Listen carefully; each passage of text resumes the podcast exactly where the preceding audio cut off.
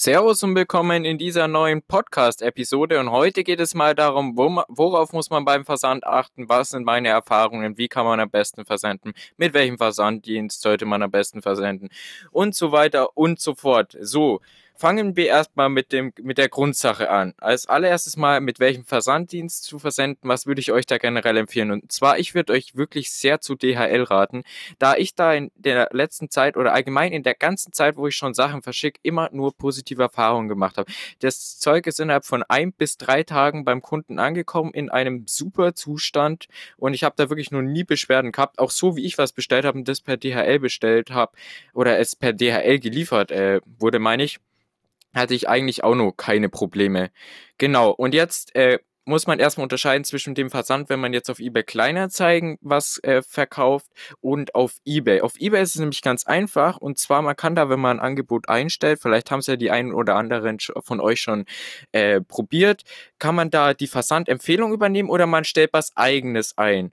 Hm, so, Nehmen wir an, man nimmt da jetzt ein Standardpaket äh, für 4,99 und äh, stellt es dann da ein und äh, ein Kunde kauft das Produkt jetzt, dann ist das mega cool gelöst mittlerweile bei eBay und zwar kann man dann einfach schon das Versandetikett zu der Bestellung online auf eBay drucken und spart sich so, äh, wie heißt halt nochmal Geld, da die Online-Preise generell immer günstiger sind als die Filialpreise. Das lohnt sich dann zum Beispiel richtig, wenn man jetzt zum Beispiel größere Sachen, wie bei meinem Fall war es jetzt der Ford Mustang, wenn man den versendet in der Filiale, hätte mich das, glaube ich, 8 Euro oder 7 Euro um den Dreh gekostet. Und online äh, habe ich dafür einfach nur 5,99 Euro gezahlt und konnte halt mega gut die Online-Preis ausnutzen. Und wenn man wirklich viel versendet, dann macht es wirklich einen Unterschied. Und man ich würde euch generell immer raten, wer es die Online-Preise da abzustauben. Und das ist ja wirklich das Coole. Man kann einfach auf Versandetikett drucken. Es ist alles fertig eingeführt. Man muss nur noch eine Zahlungsmethode auswählen. PayPal, Lastschrift, Kreditkarte, geht alles, geht alles Mögliche. Und dann zack, bumm, Versandetikett aus dem Drucker rauslassen und ja, drucken.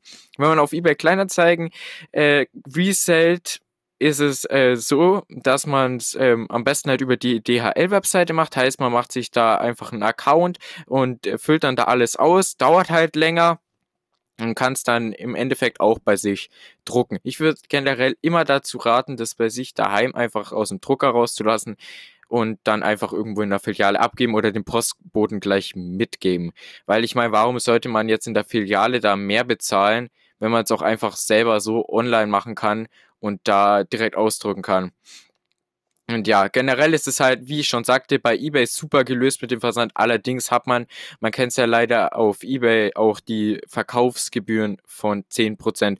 Und also es ist wirklich äh, gar kein äh, Hexenwerk. Und ich würde euch generell auch immer empfehlen, wenn der Artikel äh, äh gekauft wurde auf eBay, eBay Kleinanzeigen oder wo auch immer ihr verkauft, versendet ihn direkt. Weil 90% der Kundenbewertungen haben dann wirklich drin super schneller Versand. Oder zumindestens hab, äh, kann ich euch da aus meiner Erfahrung berichten, dass hm, in ungefähr 80 bis 90% der positiven Bewertungen drin, äh, in 80 bis 90% der positiven Bewertungen steht nochmal extra drin, ja super, der Versand war mega schnell, Versand war top. Und das wirkt halt nochmal positiv auf potenzielle andere Leute, die sich vielleicht euren eBay-Account mal angucken und da erst noch ein bisschen mehr Trust brauchen, um bei euch zu kaufen. Also schaut immer, dass ihr das auch wirklich ordentlich verpackt und zwar jetzt zum Verpacken.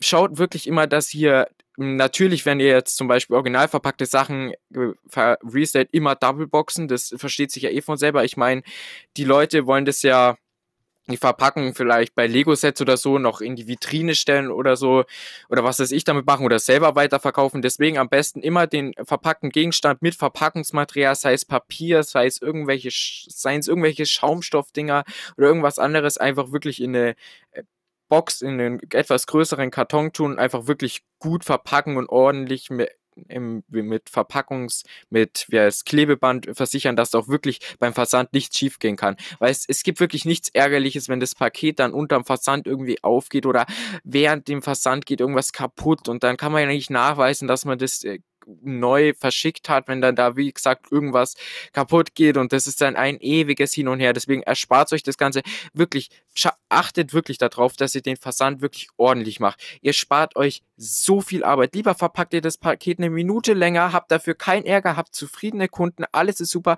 als, das, als dass man das schnell, schnell macht und dann gibt's wieder nur Ärger und dann ziehen die Leute das Geld zurück und dann wieder hin und her und Nachrichten und alles drum und dran.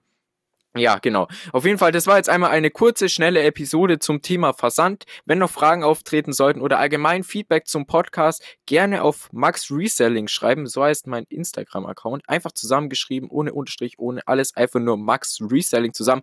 Dann würde ich sagen, schönen Tag und tschö mit